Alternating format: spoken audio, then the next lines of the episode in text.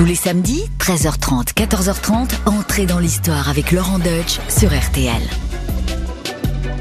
Bonjour les amis, c'est Laurent Deutsch. Connaissez-vous Louis-Philippe, ou pour être plus précis, le roi Louis-Philippe Ier? Laissez-moi vous raconter l'existence des plus romanesques du tout dernier de nos rois, un roi poursuivi toute sa vie durant par la fatalité. Un roi qui, après avoir connu les derniers feux de l'Ancien Régime, se mit au service de la Révolution, dut se cacher sous de fausses identités, se crut sauvé par l'amour et connut des drames irréparables au sein de sa famille, avant d'achever sa vie en exil, chassé par le peuple qui l'avait porté avec enthousiasme sur le trône quelques années plus tôt. Un destin tout aussi riche que tragique. Suivez-moi et entrons dans l'histoire de Louis-Philippe.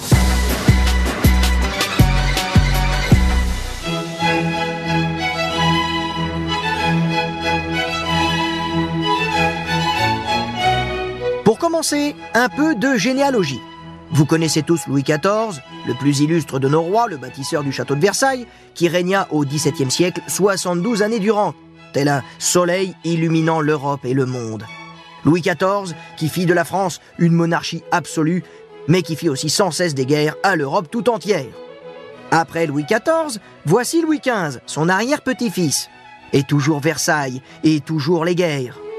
Puis vint Louis XVI, petit-fils de ce dernier, qui connaîtra encore les ors de Versailles, mais qui finira d'achever le crédit de la France dans la guerre d'indépendance des États-Unis d'Amérique, qui sera par ricochet l'une des causes de la Révolution française. Mais n'allons pas trop loin, revenons à Louis XIV, le chef de la branche aînée des Bourbons. Louis XIV a un frère, Philippe, qu'on appelle Monsieur. Oui, c'est ainsi qu'en France, on désigne le frère cadet du roi. Philippe est duc d'Orléans, titre que porteront tous ses descendants aînés mâles. Et comme les Orléans sont les plus proches cousins des Bourbons, ils seront toujours à un battement de cœur du trône. Ainsi, quand Louis XIV meurt, c'est son neveu, Philippe d'Orléans, qui devient régent le temps que le jeune Louis XV, âgé de 5 ans seulement, grandisse un peu. Tout au long du XVIIIe siècle, les Orléans sont donc juste à quelques marches du trône. À la différence du roi, ils vivent à Paris, dans le superbe palais royal qui reste encore aujourd'hui le lieu de pouvoir et de loisirs que les Orléans avaient souhaité qu'il fût. À savoir, aujourd'hui c'est pour nous le ministère de la Culture, le Conseil d'État, la Comédie Française, un théâtre, mais aussi des boutiques chics, des restaurants et surtout un jardin des plus agréables qui en font un lieu unique dans la capitale. C'est donc dans ce cadre radieux que naît le 6 octobre 1773 celui qui nous intéresse aujourd'hui, à savoir Louis-Philippe, titré duc de Valois à sa naissance. D'où la rue de Valois juste à côté du Palais Royal pour les Parisiens connaisseurs. Son père, également appelé Louis-Philippe, est lui passé à la postérité sous le nom de Philippe Égalité, le papa de Louis-Philippe, qui était un des hommes les plus fortunés et les plus privilégiés de l'Ancien Régime, fut pourtant un grand pourvoyeur des idées nouvelles de la Révolution. Oui, on en reparlera dans un très prochain épisode d'entrée dans l'histoire. Mais ce que vous devez commencer à comprendre, c'est que les Orléans ne sont pas n'importe qui, et qu'ils aiment qu'on le sache. Dans cette époque qui précède le grand bouleversement de 1789, les Orléans se veulent modernes, histoire de se différencier de la famille royale, empêtrée dans l'étiquette et les usages surannés. Oui, l'esprit des Lumières doit flotter sur le palais royal. Le père de Louis-Philippe est à la tête de la franc-maçonnerie française. Il participe à la création du Grand Orient de France, très fréquenté par l'aristocratie libérale. Il s'enthousiasme pour les idées anglaises. En un mot, il rêve d'une monarchie tempérée et il fait de fréquents séjours à Londres. Et puis, il confie l'éducation de ses fils, notamment le jeune Louis-Philippe, à sa bonne amie, la comtesse de Genlis, dont les sympathies pour les idées nouvelles sont bien connues. Ainsi, les princes sont formés aux idées de Voltaire, de Rousseau, sont élevés à la dure, font de l'exercice physique. Louis-Philippe n'a pas son pareil pour monter à la corde, pour euh, grimper aux arbres, faire des haltères ou plonger dans l'eau. Et puis, comme il est de tradition dans les milieux favorisés, le futur roi est formé à la menuiserie. Et là, vous me direz, hein, parce que vous avez été bon à l'école et vous vous souvenez de Louis XVI, pourquoi pas la serrurerie Eh ben, c'est justement pour ça. Louis-Philippe dira plus tard, avec malice, qu'il ne voulait pas imiter son cousin Louis XVI. On sait comment il a fini. Bref, avec Louis-Philippe, voici une éducation plus bourgeoise que royale, qui marquera d'ailleurs le futur roi, puisqu'il dira dans ses mémoires que son éducation fut très démocratique, comme le siècle. D'ailleurs, tout ceci aura un jour des conséquences sur le gouvernement de la France. On va le voir. Mais pour l'instant, restons avec le jeune Louis-Philippe. Il a 16 ans lorsque la Révolution éclate.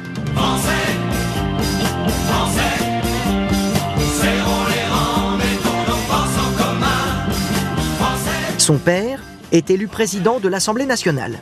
Les Orléans sentent leur heure arriver. Chacun rêve d'un glorieux destin pour la famille. Qui sait? Le trône peut-être.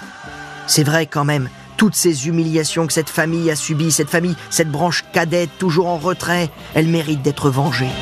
Par exemple, Louis-Philippe ne peut oublier ce lendemain de Noël 1786, jour de sa présentation officielle au roi et à la reine à Versailles, où il reçut un accueil aussi glacial que discourtois de la part de Louis XVI et de Marie-Antoinette. Autre humiliation, lors de la procession pour l'ouverture des États généraux qui marque le vrai début de la Révolution en mai 89, le roi lance publiquement au père de Louis-Philippe À votre rang, mon cousin, à votre rang. Ah oui, ça je peux vous le dire, aucun de ces mots ne sera oublié.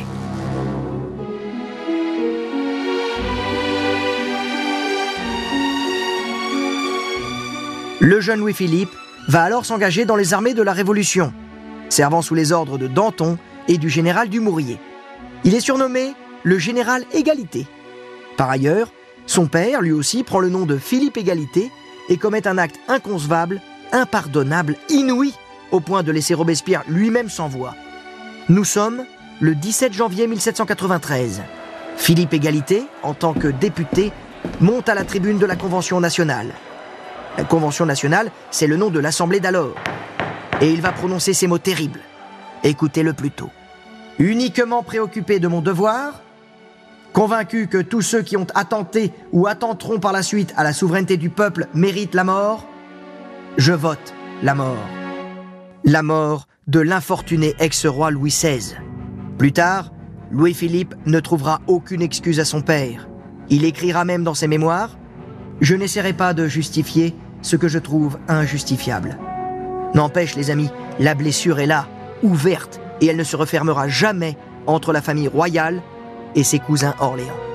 C'est même l'une des raisons pour lesquelles la France ne parviendra plus jamais à renouer avec la monarchie au XIXe siècle, permettant à la République de s'implanter durablement, sans doute à cause de la brouille définitive entre les partisans des deux branches des rois de France.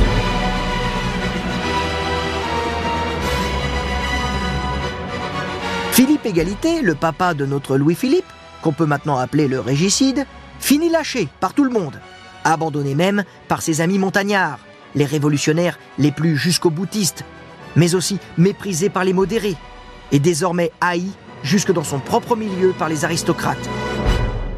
Isolé, seul, abandonné de tous, Philippe Égalité sera guillotiné quelques mois plus tard. Quant à son fils, notre Louis-Philippe à eh bien, il voit sa carrière militaire interrompue lorsque son mentor, le général Dumouriez, est accusé par Paris d'avoir trahi la cause de la Révolution. Celui-ci doit fuir en cachant son identité sous de faux noms. C'est alors que commence pour lui un long exil à travers l'Europe. Il visite la Suisse, l'Allemagne, en se cachant des émigrés royalistes comme de ceux qui pourraient avoir de la sympathie pour la France révolutionnaire. Pas simple comme vie, quand on n'a aucun allié véritable, et que l'on doit se méfier de tout le monde. Il doit multiplier les faux passeports, il doit voyager de plus en plus loin. Il découvre ainsi les pays scandinaves. Il est même le premier Français à atteindre le Cap Nord. Une fierté qu'il conservera d'ailleurs toute sa vie. Et puis ce sera l'Amérique du Nord, où il passe trois ans, séjournant à Philadelphie, découvrant les chutes du Niagara, puis l'exotique île de Cuba, avant de prendre la route de la Grande-Bretagne, où il s'installe en 1800. En France, le général Bonaparte a vite mis un terme à la Révolution en faisant un coup d'État. Il impose implacablement son autorité et son pouvoir à un pays qui aspire désormais à autre chose. Et avec le sacre de Napoléon, Louis-Philippe comprend qu'il n'est pas prêt de revenir dans son pays natal. D'ailleurs, Napoléon non plus, on le comprend, n'y tient pas plus que ça. Et du côté de l'ancienne famille royale, depuis que Louis XVI a été guillotiné, c'est son frère qui se fait déjà appeler Louis XVIII, avec un peu d'avance. C'est lui qui commande désormais. Mais compte tenu de l'engagement de Louis-Philippe dans les armées de la Révolution, Louis XVIII ne tient pas plus que ça à le fréquenter. Et puis la méfiance dans cette famille, c'est congénital. Depuis l'époque du Régent, un siècle plus tôt, chaque prince d'Orléans a ouvertement rêvé d'obtenir une place de grand serviteur de la monarchie, place qui leur a toujours été refusée précisément en raison de la méfiance des rois à leur égard. Et eh oui, encore et toujours, cette vieille animosité entre les deux branches de la famille royale. Alors que faire pour Louis-Philippe? Eh bien, partir, partir loin, en Sicile par exemple.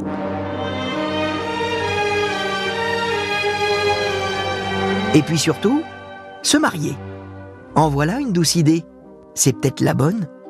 Alors, avoir l'idée de se marier, c'est bien, d'accord, mais euh, il faut avoir la bonne personne, il faut la trouver. Donc, euh, qui épouser Eh bien, figurez-vous qu'il se trouve qu'en Sicile règne le roi Ferdinand Ier, dont la femme, la belle Marie-Caroline, spéciale dédicace à Marie-Caroline Mandon qui se reconnaîtra, la belle Marie-Caroline donc, est la sœur de notre Marie-Antoinette. Le couple a une fille, Marie-Amélie, qui est apparentée à toutes les familles régnantes d'Europe. Elle convient parfaitement à Louis-Philippe, ce prince désargenté, d'une branche cadette, d'une famille royale déchue. En épousant Marie-Amélie, c'est comme s'il avait gagné au loto. Et ainsi, en 1809, le mariage est célébré à Palerme. En plus, il faisait beau, tu vois, genre la carte postale, elle est parfaite pour Louis-Philippe. Le mec, il revient de loin, c'est un phénix. Et je peux vous dire que quand t'es un phénix, t'es content, t'es heureux, et il le prouve, puisque le couple n'aura pas moins de 10 enfants. Ça, il était frétillant, Louis-Philippe. Mais soudain, un jour de printemps 1814, alors que Louis-Philippe était sans doute encore très préoccupé à accroître sa descendance, l'improbable se produit. Napoléon abdique, vaincu par toute l'Europe qui a fini par se coaliser contre lui. Napoléon est contraint de se retirer à l'île d'Elbe, charmante île située à l'est de la Corse. Louis-Philippe vit alors un rêve éveillé. En effet, après 20 années d'exil, c'est le retour à Paris. Avec le nouveau roi Louis XVIII, c'est presque une idylle politique qui se noue. Non seulement Louis-Philippe retrouve le palais royal de ses ancêtres, mais il est fait lieutenant général du royaume.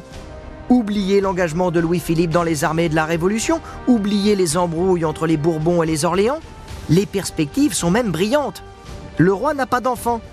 Son frère a deux fils qui n'ont pas de fils non plus. Vous suivez mon regard? Pour Louis-Philippe, c'est la porte ouverte à toutes les fenêtres, si vous voyez ce que je veux dire. Tout est possible. D'autant plus que jadis honni par le peuple, il connaît une véritable popularité. Depuis son exil, Napoléon lui-même s'est mis en tête que Louis-Philippe allait bientôt remplacer Louis XVIII sur le trône. C'est d'ailleurs l'une des raisons qui va le pousser à hâter son retour inattendu. En effet, alors que l'Europe entière se croyait définitivement débarrassée de lui, il débarque en 1815 à Golfe-Juan, laissant le monde bouche bée. Et vous savez ce qu'il dira Napoléon à ce moment? C'est le duc d'Orléans que je suis venu détrôner. Alors ce vol de l'aigle, cette aventure insensée, ne durera que 100 jours. Sèchement battu à Waterloo, Napoléon est expédié un peu plus loin, en plein milieu de l'Atlantique, sur l'île de Sainte-Hélène, d'où il ne risque plus de s'échapper. Mais vous savez, il n'y a pas que Napoléon qui a pu croire aux chances de Louis-Philippe à l'époque. En cette année 1815, le tsar de Russie lui-même a encouragé les souverains européens à le faire roi à la place de Louis XVIII, qui s'était montré incapable d'empêcher le retour bien gênant de Napoléon. Mais finalement, on va décider de faire simple et de faire du bref retour de Napoléon une simple parenthèse. C'est donc Louis XVIII qui retrouve son palais des Tuileries et qui fait mine de croire que son cousin n'a pas cherché à lui piquer la place. En politique, vous savez, faut souvent faire semblant. D'ailleurs, petit indice, le roi appelle désormais Louis-Philippe mon cousin et non plus mon neveu. La politique, je vous dis. Mais Louis-Philippe, il s'en fout. Il a appris à surmonter les déceptions, il a appris à se méfier des uns et des autres, surtout des Bourbons, et il a surtout appris la patience.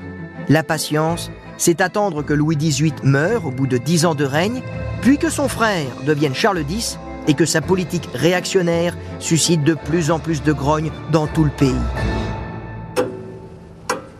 Finalement, quand on a l'ambition chevillée au corps et qu'on croit à son destin, le temps passe assez vite. 1830 arrive et c'est la révolution à Paris. Député au nom des tiers États,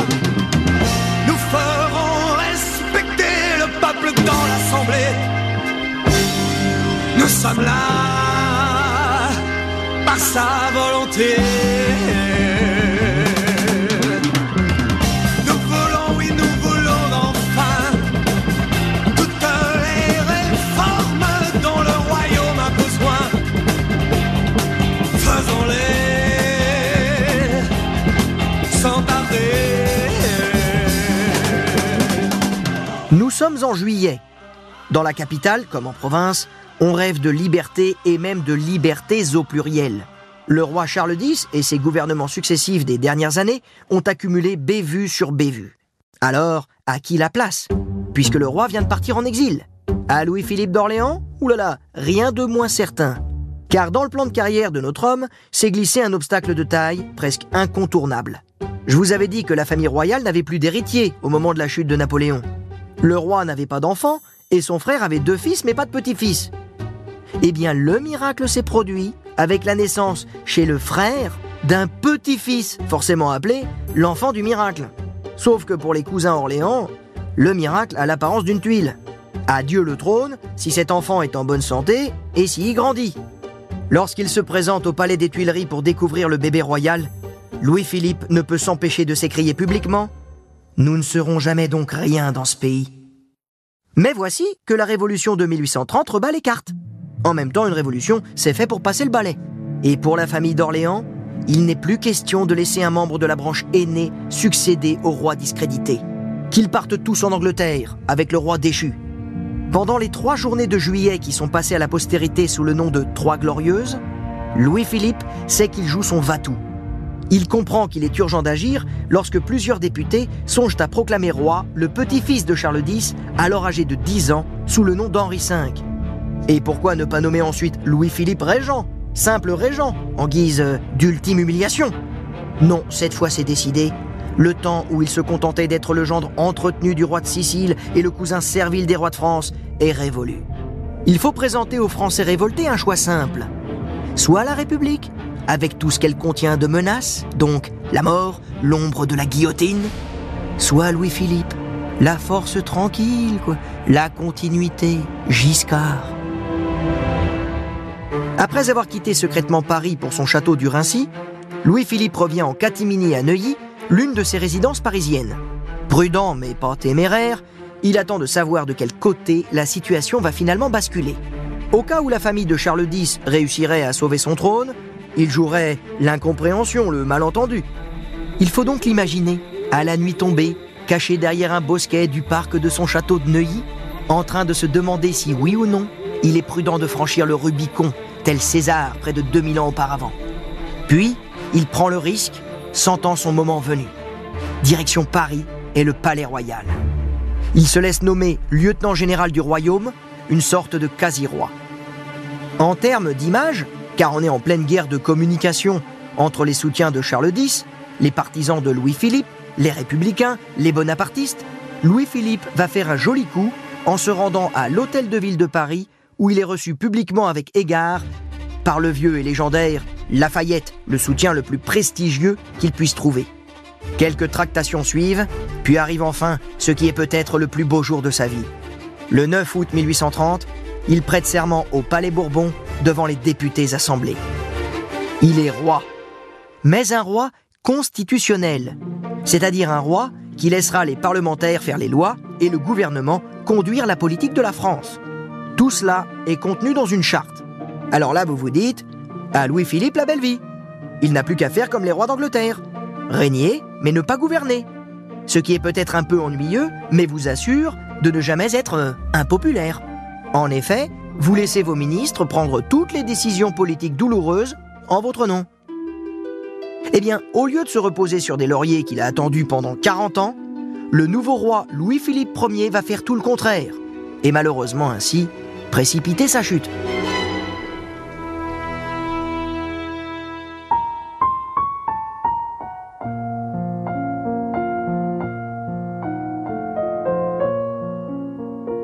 Le sort va s'acharner sur celui qui avait tout conquis et qui va tout perdre. Sur le plan diplomatique, les choses se passent plutôt bien sous son règne, qu'on appelle la monarchie de juillet, en souvenir de ses origines estivales. L'Europe est en paix. Avec la Grande-Bretagne de Victoria, c'est une première entente cordiale qui se noue à l'occasion de la visite en France de la jeune souveraine et de son mari, le prince Albert, en 1843. Mais ça, nous en parlerons dans un prochain entrée dans l'histoire.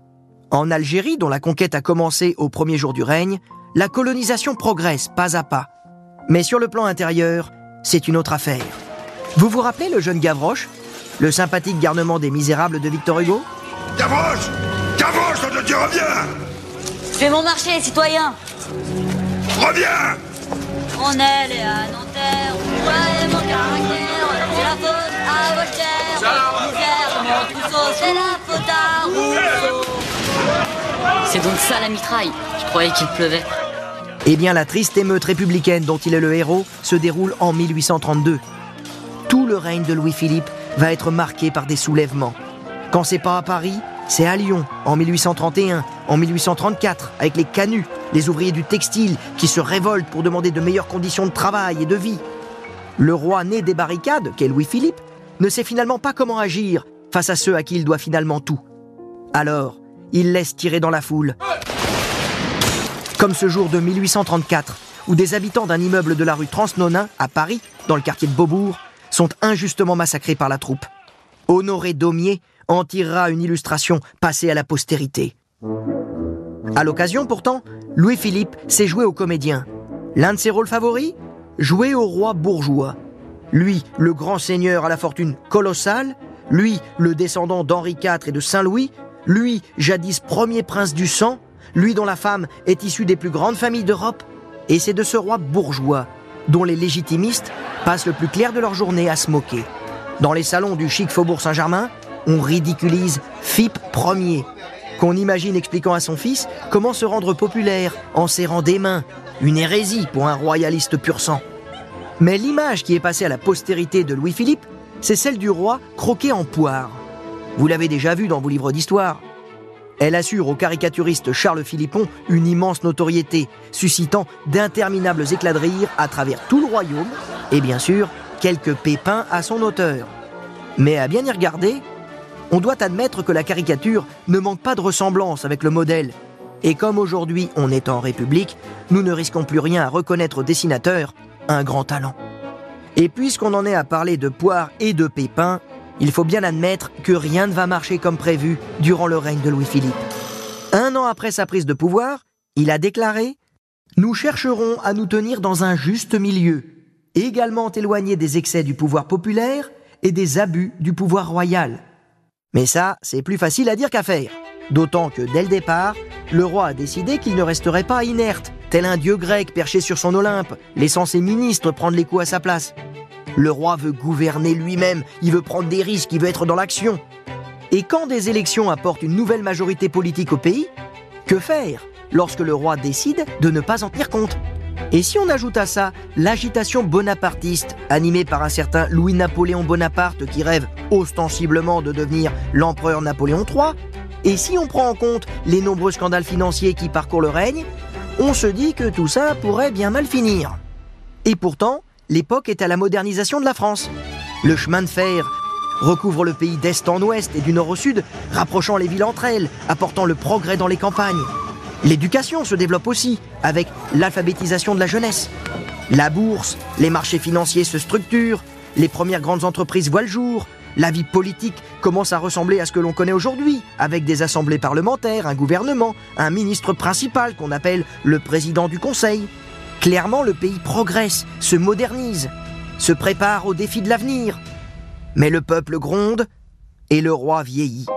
Vous vous souvenez qu'il avait eu dix enfants, hein, il était très amoureux de sa femme, dont six fils. Six fils aussi talentueux les uns que les autres. Ah oui là, il faut que je vous en dise un mot, car ils connurent une célébrité énorme parmi les familles royales du 19e siècle. L'aîné des garçons, c'est évidemment le duc d'Orléans. Là, c'est la tradition de la famille, hein, l'aîné des mâles s'appelle le duc d'Orléans, il prend le titre. Lui, je vais vous en raconter quelques mots. Ensuite, il est suivi par le duc de Nemours, qui faillit être roi de Grèce et roi des Belges. Puis vient le prince de Joinville, le marin qui ramènera les cendres de Napoléon de l'île de Sainte-Hélène à Paris. Ensuite, il y a le petit duc de Penthièvre, qui mourra à l'âge de 8 ans. Enfin, et voici le plus attachant de tous, le richissime propriétaire du château de Chantilly, le duc d'Aumale, rendu célèbre pour avoir capturé la Smala d'Abdelkader lors de la conquête de l'Algérie avant que ses talents d'historien lui valent un fauteuil à l'Académie française. Quel destin Chez les princesses, Louise devient la première reine de l'histoire de la Belgique, tandis que la princesse Marie est l'une des sculptrices les plus renommées de son temps. Quant à Clémentine, elle fera plus tard de son fils le premier roi de Bulgarie. Parmi les filles, seule Françoise n'atteindra pas l'âge adulte. Il y a quand même un sacré pédigré chez les enfants, et donc là vous me direz, il y a de quoi assurer au roi une succession des plus brillantes le moment venu. L'aîné des garçons, c'est donc Ferdinand, appelé un jour à devenir le roi des Français, Ferdinand Ier. Mais de roi Ferdinand, on n'entendra jamais parler. En effet, un jour de juillet 1842, alors que Ferdinand se rend en voiture à Neuilly pour y retrouver sa famille, un peu comme moi je viens vous retrouver aujourd'hui à RTL, à Neuilly également, les chevaux de sa calèche s'emportent et il est jeté au sol. Il se brise le crâne. Le lieu de l'accident est rappelé par une chapelle qui existe toujours aujourd'hui, à côté de l'actuel palais des congrès de la Porte-Maillot. C'est la chapelle royale Saint-Ferdinand. Vous pouvez aller la visiter, c'est assez émouvant. Et là, sans le savoir encore, la monarchie vient de perdre son plus précieux atout. Un prince libéral et populaire, un excellent militaire, un ami des arts, préparé avec soin à régner un jour. Bref, un jeune homme de 32 ans qui possédait toutes les qualités et qui nourrissait tous les espoirs de ce que Louis-Philippe avait déçu. À l'étranger, Louis-Philippe est aussi snobé par les vieilles monarchies. Beaucoup de familles régnantes considèrent sa dynastie trop récente. Un véritable blocus matrimonial se forme pour empêcher ses fils et ses filles de faire de beaux mariages avec de belles alliances. Nous sommes en février 1848. Une nouvelle vague d'émeutes secoue Paris.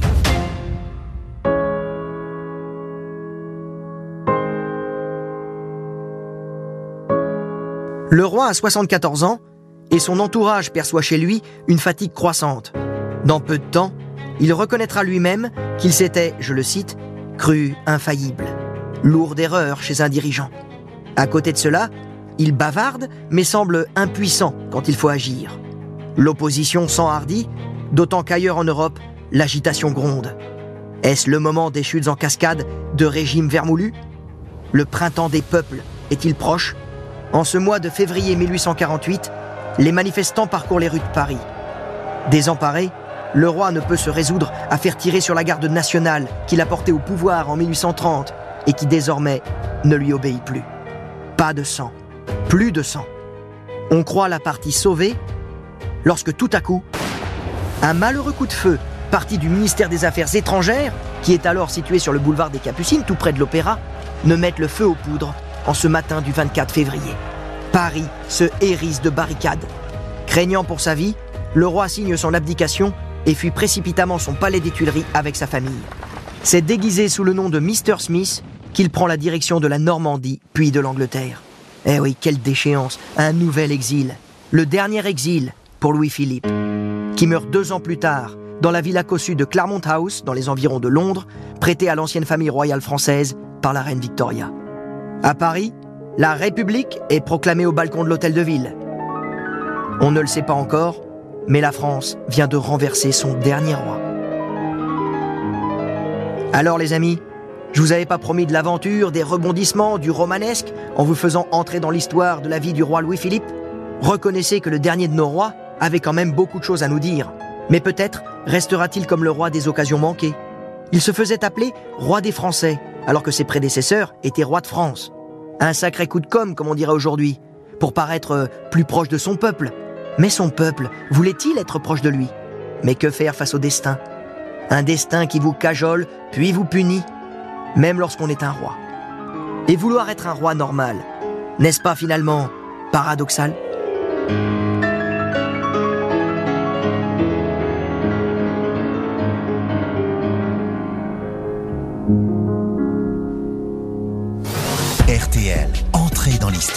Avec Laurent Deutsch.